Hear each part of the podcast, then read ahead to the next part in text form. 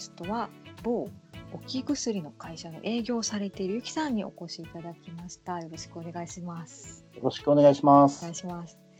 ゆきさんとの出会いのきっかけはですね、私がたまたまツイッターでゆきさんがその強みを発見するコンサルティングを期間限定無料で見ますよみたいなツイートを見かけて私がそれに申し込んでそこでゆきさんとお話ししたというのが経緯なんですけど、りがとうございました。ありがとうございます。こちらこそありがとうございます。それでですね、そこでゆきさんのお話、ゆきさん自身のお話を伺った時に、なんかこうすごく素敵なキャリアをお持ちの方なんだなっていうのを感じて、あのぜひ朝会話に出てくださいということで今回出演していただいたんですけれども、私があのすごく素敵だなと思ったのが。ゆきさん自身結構いろんなお仕事を経験されてるんですけどそのいくつかある仕事を振り返ってみるとその1個の共通点というかその人生のキーワードでなんかこう一本につながってるような感じがしたんですよね。なんかそれがすごく素敵だなと思ってなので今回のインタビューではゆきさんのその人生のキーワードみたいなものにどうやってこう気づいていったのかとかどんな出来事があってあのそういう道に導かれていったのかみたいなものを伺えたらなと思っています。でですね今ゆきさんはあの新人営業マンのお話の仕方だったりとかそういった営業マンのサポート的な発信を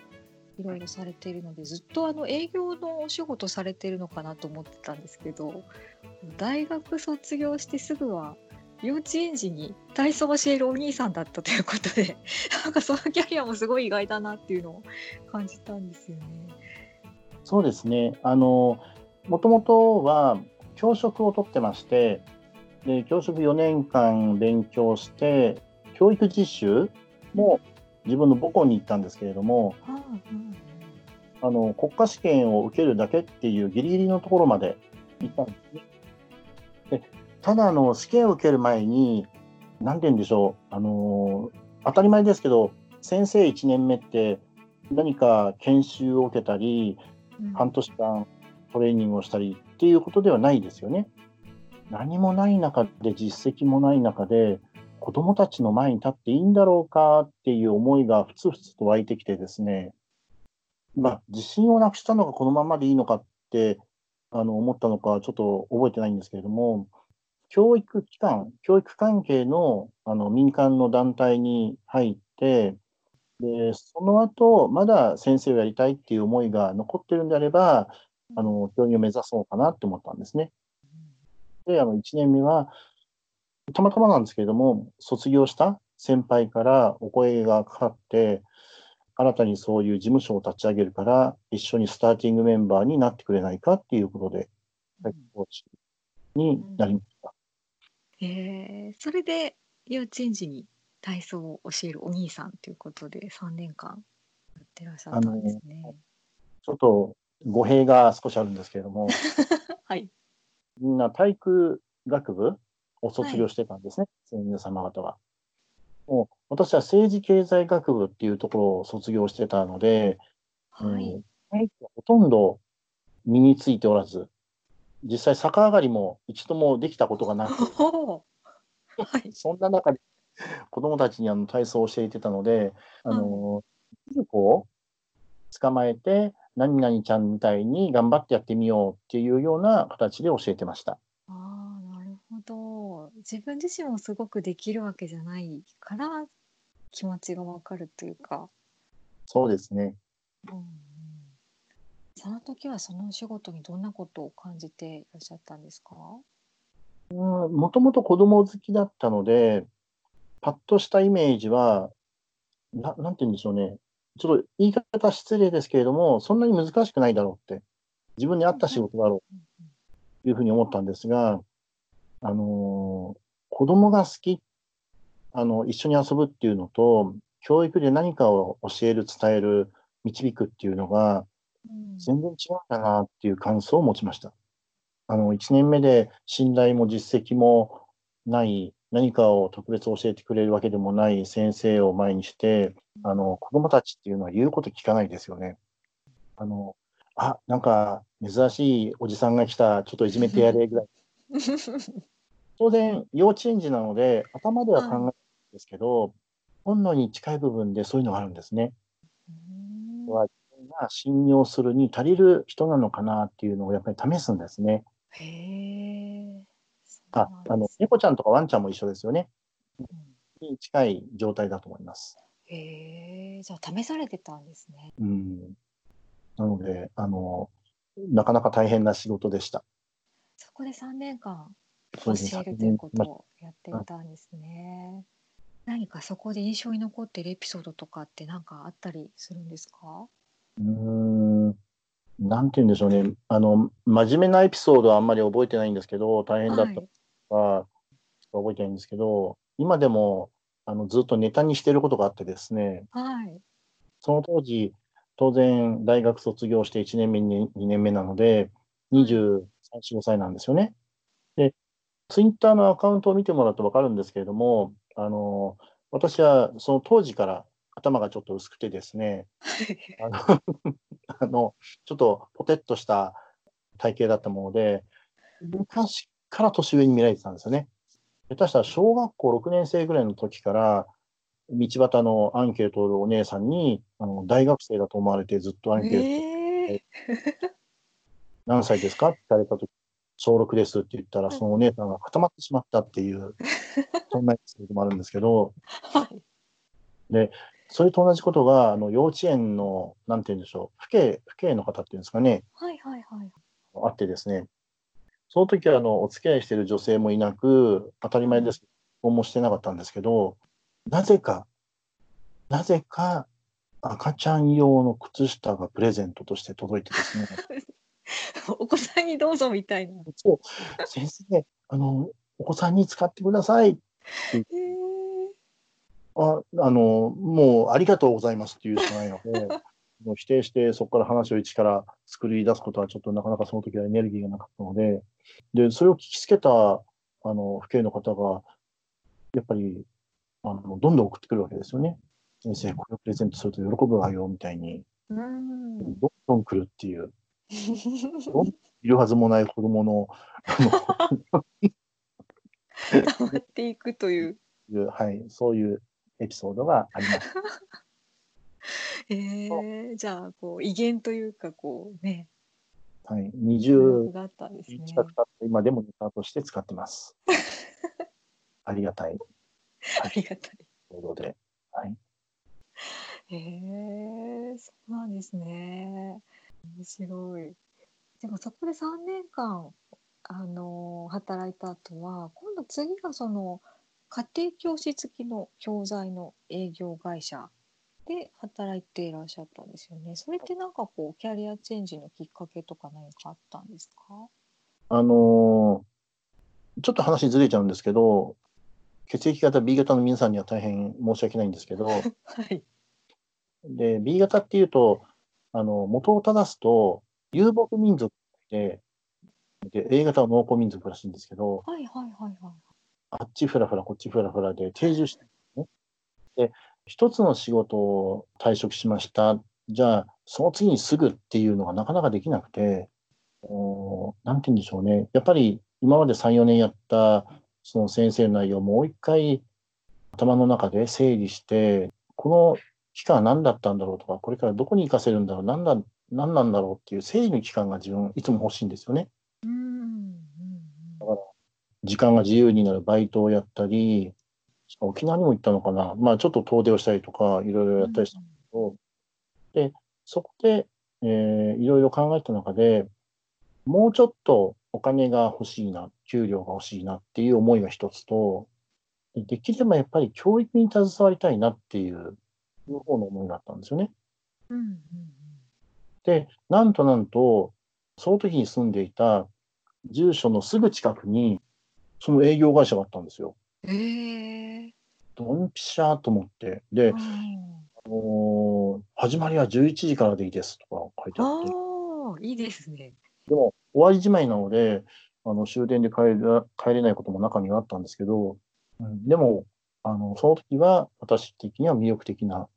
仕事だったんですよね。うんうんうんまあ、それがあの営業をやった初めてのキャリアというか、経験というか、始まりです。なんでその振り返った時に教育だなっていうのを感じたんですかね？うんさっきも伝えましたけど、あの学校の先生ではないなっていうのがあったんですよね。うん、先生になった友人からもいろんなこと聞いて、先生なので、PTA からはなんだかんだ言われるし、うん、上の相当校長先生からもなんだかんだ言われるし、うん、ということで、板挟みにやって本当に大変って。だから、あ、なんか思い描いてた先生像とちょっと違うなっていうことがあったんですよね。うん。うん、でも、じゃあ塾の講師みたいに何か教えられる特別なスキルがあるか、教科があるかっていうとそうでもないし、うん、でも、確かその当時、そこの営業会社20万円固定で、で、プラス歩合給だったんですよね。で、前のさっきの幼稚園の先生は、あのいろいろ引かれて12、3万だったんですよね。うん、あの仕事は楽しかったので、全然苦でもなんでもなかったんですけれども、うん、もうこれから、なんだろう、もうちょっと一人暮らしを始めて、結婚もするかもしれないしってなった時に、うん、やっぱり18万とかそれぐらい欲しいなって思って、やっぱり確かに給料をあの基本として仕事を探してたと思うんですよね。でそうしたら行き着く中ではやっぱりドライバーとか、ちょっと大変な仕事とか、あの営業とかっていうのは絞れてくるんですけど、うん、じゃあその営業の中であの自分のできそうなものって言ったらやっぱり教育ってなったんですよね。うんできそうって感じてたんですね。そうですね。あの、まあ、教職もやってたし、あの、うん、学生の時から誰かに何かを伝えるっていうのは大好きだったし、得意だったんですよね。うん。それがきっかけで、あの、学校の先生になろうって思うきっかけがあるんですけど。なんか先ほどおっしゃってた、なんかこう思い描いてた先生像みたいなものはどんなものがあるんですか？うん、まあ、よく言うところの金八先生ですよね。ああ。まあ、そこまで熱血じゃなくても、多少の問題児はいるにしても、あのある程度尊敬されて、で、なんだろ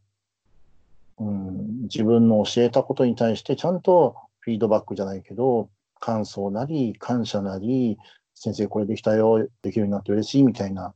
本当に人間の関係がきちんとある、うんうんうん、そういう場っていうのをイメージしてたんですよね。うん、じゃああれですね、板挟みでちょっとそういうのはなんか違うなって思いますよね。そうですね。当然続けてらっしゃる方はすごい尊敬してますし、あの、上に上がった人もいますけど、やっぱりあの、どの職業にしても下積み時代っていうのはあると思うんですが、下積みのところだけを聞いて、嫌って思ったのかもしれないですね。ああ、なるほど。うん。じゃあそういう自分と向き合う時間を作って考えてみた結果すぐ近くにあったその家庭教師付きの教材の営業会社に出会ったということなんですね。はい、あれはすごいラッキーというか、なんというか、うんうんうん、すごい良かったです。あ、それは働いてみても良かったしということなんですか？もう、はい、天国と地獄を味わいました。えー、えー、そうなんですか。あの会社がなかったら私、もしかしたら営業を続けてないかもしれないですね。ああ、そんなに大きな、なんか営業職、すごく大きな影響を与えてるんですね、今に。そうですね。はい。というのも？というのも、あの、別に入社の時に、あの、3ヶ月が期限だよとかって言われてなかったんですけど、やっぱり、あの、慣れてない職種っていうこともあって、あの、2ヶ月間、あの、ゼロ契約が続いたんですよね。うんうんうん、最初、優しくしてくれてた上司の方とか、所長の方とかも、だんだん厳しい顔になってきて、あの、ちょっと、なんだろう、汚い言葉も出てきたりとか、で、まあ、最終的には3ヶ月目もゼロだったら退職だからねって、クビだからねっていうような言葉が出たんですよね。うんうん、そうか、今月までかと思って、じゃあできることはぜひやろうと思って、うん、で、あのちょっと遠めの地方、遠めの地方ってったら埼玉ですけど、あの埼玉のちょっと遠めの地域の方のところに行って、あのお子様の勉強を少し見ますから、ちょっとテストを受けてみませんかみたいなうん、そういう内容だったんですよね。うん自分の子供がどれだけ勉強が苦手だったのかっていうのをまざまざとお母さん方が知って、あの、じゃあちょっと頑張ってみますから契約しますみたいな。で、あの、途中まではいつも通りだったんです。今までの2ヶ月、全く同じ通り。やっぱり、あの、イエスかノーか、やるかやらないか、あの、お母さんに決めてもらうときに、やっぱり今月ゼロだとクビになるっていうのが頭にあるので、もういろんな言葉が出てくるわけですよね。普通だったら諦めてしまって、ああ、そうですか、わかりました、じゃあまた今度みたいな、じゃなくて、あの、実はこうなんですよ、うちの会社でとか、あの、私にサポートできるのは全部やりますからとか、もう、もうありとあらゆる言葉が出てきたんですよね。うんで、その時に、あの、確か3ヶ月目の1件目で契約取れたんですよ。いきなりですか。やはり、へえ。なんか、そんなに難しくないっていう印象があったんですよね。うんうんあの、その時の勝手な思い思い込みで、とりあえずいろんなことを伝えれば契約してくれるんだ、みたいな印象がその時できて、で、こういう言葉を使う、これは使わないとか、あとも整理を4ヶ月目、5ヶ月目みたいなのをしていった時に、まあそんなに大きな会社じゃなかったんですけど、日本で40名ぐらいいるかいないかぐらいの会社で、一応全国トップになったんですよね。うーん何ヶ月間。はい。なんだ急になんか成績伸び上がってみたいな全国から うんうんってきて、うん、で、アポインターもいたんですけど、あの、アポインターに電話かけてくれる人、うんうん。電話かけて約束を取ってくれる人、その、あの、指導的立場になったりとか、たった数ヶ月で大きく変わったんですよね。で、そうなると、この前までひどい言葉を浴びせかけていた上司や所長はですね、コロッと変わってですね、なんだ、今日飲みに行くかとか、全然を変えてですね、そうそう、いろんなことがあーすごい激変したんですね。しかも短期間で。そうですね。それって何が違ったんですかね？うん結果が出なかった最初と。あの、結果が出なかったのは、2つポイントあると思うんですけど、はい。1つは、あの、マニュアル、トークマニュアル？をそのまま覚えてた。ああ、暗唱してたみたいな。こう自分ができなかった。あ1つは、あの、自分の言葉になってないので、あ。なんだろトークに迫力がないっていうか、心がこもってないっていうか、セリフになってたと思うんですよね。うん。うんっていうのが大きいんじゃないかなって思ったんですよ。でも、3ヶ月目の時は、あの、私地元で、なんだろう、ちょっと悪ガキどもを家庭教師をしてた時とかあったんですよね。で、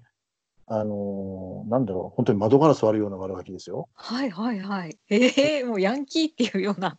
感じですよねちょ。っと同じぐらいですかね。あやんちゃな。あ。へえ。そういう子たちと、ちょっとあるつてがあって、勉強しに行って、そういう子たちにいきなり勉強やろうって言っても絶対やらないなと思ったから、カラオケ行ったり、うん。うん、そういうところから始めたんですよね。へえ。仲良くなるとこからみたいな感じですね。で、カラオケ行くと当然1対1じゃなくて、友達呼んでくるからいいっていうことになって、どんどん増えていくじゃないですか。はいはい。その子たちをまとめて家庭教師をやったんですよ。へえ、面白い。でも、そうすると、中3ですよ。もう受験間際の時に、はいはいはい。とんでもなくいい点取り出して、うん。前がこんな点数取ったのかって、学校の先生にびっくりされて。うん、っていうエピソードをお客様であるお母さんに伝えたんですね。はいはい。これは私の経験と私の言葉なので、あの力強く話せるし、こんな経験があるんですよって。だそんなあの見合った先生、家庭教師の先生をつけますんで、どうか信頼してくださいって。で、そのサポートとして、この教材は使ってもらいますから、あの、頑張ってくださいね、みたいな。すごい。そう。あ、で、あともう一つ、ちょっとごめんなさい、脇添えちゃいますけど、そう、教材そのものはすごくいいものだったんですよ。うんうんうんあの、普通、テキストから始まり、ワークブックから始まり、なんか、とんでもない量をやるじゃないですか。うん。うんうん。そうではなくて、どっちかっていうと、勉強苦手な子なので、小5ぐらいから中3のメインの問題だけをなんだろう、過剰書きじゃないですけど、チェックしていくんですよね。うんこれは自分ができる、できない、できる、できないっていうのを。で、うん自分の苦手なタイプの問題だけを集中してやるんですよ。ああ、なるほど、なるほど。だから、もう時間ないですよねって、うちの教材じゃなきゃ、あの、太郎くんは無理ですよみたいな。自分の迫力を持ったトークと、その自分が信頼して、あ、これいいなと思った商品、その会社の商品がマッチしたので売れるようになったんですね。なるほどね。そう、そこすごい大事ですね。そうですね。あの、営業会社私いくつか渡ってますけれども、うん全国トップになった時っていうのは、あの、その会社の商品に惚れ込んでる時です。うーん。えー大丈夫かな、この商品売れないんじゃないのかなっていう時は、大体、あの、結果出てないですね。ああ、やっぱ心も入らないみたいな。はいはい。あの、これは営業マン、皆さんそうかもしれないですけど、うん。だから営業会社の上司の人っていうのは、そこから始めますよね。うーん。うちの会社はそんだけ歴史歴史があって、その歴史ある会社はこんなすごい商品作ったんだから、どうだ、信頼してみんなで売っていこうじゃないかっていう。うーん。なるほど。自社製品の自分がファンになるというか、そうなんです。ところからなんですね。はい。へえ素敵。そして自分の体験談をもとに思いを乗せるっていうことなんですね。嘘偽りがないので、まあ、よく言うオーバートークって言いますけど、うんオーバートークしないんですよね。うんあの法律に触れるか触れないかのところに何でもありみたいなトークを言いますけど、うん今時で言う、ちょっと盛るぐらい。うんあの、火のないところに煙は立たないので、ないものはあるって言えないんですけど、ちょっと盛るぐらいの ね、えー営業マンの皆さんはこれは絶対経験あると思いますよ。はい。ちょ、ちょっと盛る。ちょっと。嘘じゃないっていうね。なるほど。えーじゃあなんか一気にそこで営業マンとしての実力というか成果も一気に出せた感じですよね。そうですね。うん。後から振り返ったときに、うん。自分はなんでと思ったときに、やっぱりあの、教職？うん教育を学んできたので、ややっぱりあの、さっきの悪ガキどもに対しても、例えば10ページ分のこのある、なんだろう、センテンスっていうかコンテンツっていうか分量の中で、うん。一つのポイントだけを掴んでもらいたいと思うわけですよね。うん。うん。あの、絶対1から10まで話すと、あの、あくびして、なんか暴れ出すっていうのが分かっているので、うん。うん、大切な一つ二つだけ今日は覚えてもらいたいって思うわけですよ。あうん、そしたらそれを見つける作業をするし、それを面白おかしく伝える工夫をするので、それが逆に営業に生かされてるって私は思ってます。うんすごいつながってくるんですね。そう。でもこれは、あの、高校ぐらいからずっとやってるんですよ。はい。ええはじゃあやってきたことがたまたまたまというか仕事に生かされてるみたいな。そうなんです。だから強み発見をあの始めたっていうのも、うん。おーなんていうのかな。私は B 型で考える時間があったから、考えることが好きだったから、自分は何者なのか、どんな罪があるのか、どこがつながっているのかっていうのを考えて分かりましたけど、でも今時の人って、あの、キャリアっていうか、その、切らさないように、切らないようにするじゃないですか。キャリアとうんうんで、忙しい仕事の中で、で、ストレスもあり、で自分のことを振り返る時間なんて全くないんですよね。うんうんうん、だから、あの、なんだろう、のんべんだらりとやってきた私が伝える責任があるなっていうね、気にもなったわけなんですよね。うん責任を感じるうんこ、とだったんですね。私が伝えたい。そうですね。なんかもうミッションみたいな感じですよね。伝えるみたいなことが。あの、この前もちょっと言ったかもしれないですけど、なんだろう、最近流行りのストレングスファインダーとはちょびっとだけ違うんですよね。うんうんうん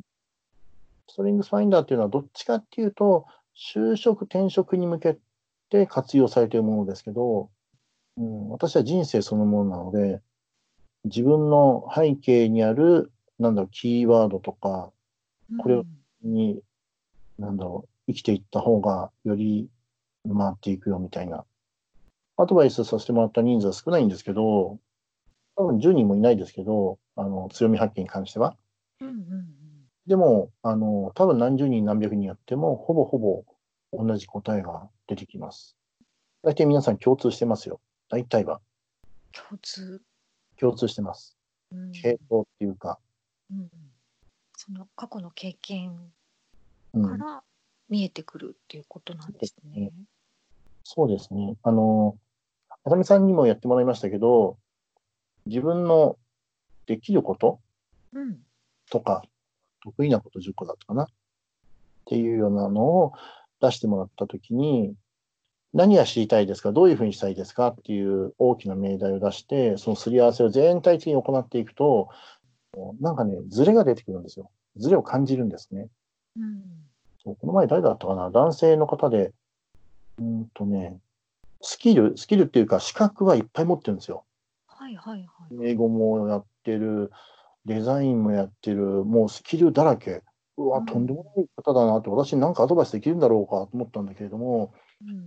結局その人の裏側にあるっていうのは、家族だったんですね。家族にすごく愛されてたから、その家族から愛されてる内容を会社でも展開したかったんですよ。で、その人の一番やりたかった、一番会社でポイントとしてたっていうのは、あの、宴会部長だったり、はいはいはいはいはいはい。えー困ってるメンバーをサポートしてあげたりとか、うんそのことにすごく喜びを感じたり、あの、そういう人を、人材を、後釜を作っていったりすることに喜びを感じる人だったんですよね。うんうん、普通あの出してもらったスキルとかあのを見たらなんだ上の転職を考えてるんですけどどうしたらいいですかとかねそういう相談が来そうなものだけども全然違ったんですよ。そこにポイントがあるんだってもうすぐ分かったんですよね。でも人間ってそうです。そのスキルをたくさんなんか資格とかいっぱい取るのはうん、もう本来の目的じゃなかったっていうことなんですね。そうですね。あのそういった方もものすごく多いですけれども、はい。うん、でもその背後にあるのはやっぱりもうちょっとねこの部分かなっていう気がしてます。へえ面白い。この前、あさみさんにも伝えましたけど、あの、はいなんだろうな、自分のできることって今いっぱいあるわけですよ。情報もいっぱいあるし、うんノウハウもはびこってるし、なんなんて言うんだろう。能力がなくて全くいろんなことに手がつけられない方ってあんまりないですよね。うんうんダメダメでどうしようもなくてっていう方、うん。そんなう全部そこそこできてっていう方が多いですよね。うんうん、なので、どれにでも手を出しがちなんですよ。うん例えば英語をかじり、何をかじり、これをかじり、ああ、そこそこできた。でも自分の、なんだろう、喜ばれるものはここかなとか、こういう友達がいっぱいできたからこっちに行ってみようとか、それぐらいの差だと思うんですよね。うんうんきちんとあの人生のゴールに向かって資格を取る人、勉強してる人っていうのはそんなにいないと思いますよね。確かにねそうかもしれないです。本当の意味での自分の価値観みたいなもので選んでる人っていうのはうんあんまり私含めいないと思いますね。あの、これ私もそうなので、あの、言いますけど、うんやっぱり学校でこれ取っとくといいよとか、うんうんで、友達で、あの、こっちに住んだから、じゃあ自分もやってみようかなとか、うんそういうことの方が多いような気がしますよね。うんうんそう思います。そう思います。でも、うんそういうことに1ヶ月、2ヶ月で終わりますかっていうとそうではないじゃないですか。うん最低でも半年とか。うん。で、居心地が良くて、あの、自分を伸ばせる場所であれば、下手したら1年、3年、5年っていうのはすぐ経つわけですよね。うんうん資格にしても、じゃあ、えー仕事を転職しました、何かあのポストをもらいましたって言ったら、もう軽く3年後で経つわけじゃないですか。うんうん、でも、パッとちょっと立ち止まって振り返ったときに、あれ、これは自分の本当にやりたいことだったのかって思って、うん、そうだ、ほぼ、まあ、100%じゃないにしても、そんなに後悔ないっていう人って、どれぐらいいるんだろうなと思うと、ちょっと難しいですよね。そうですよね。うん。当然、歌じゃないんだけれども、あのー充実した内容だと思うけれども、じゃあ、1番、2番、3番の中に入ってるかって言ったらうん。ですね、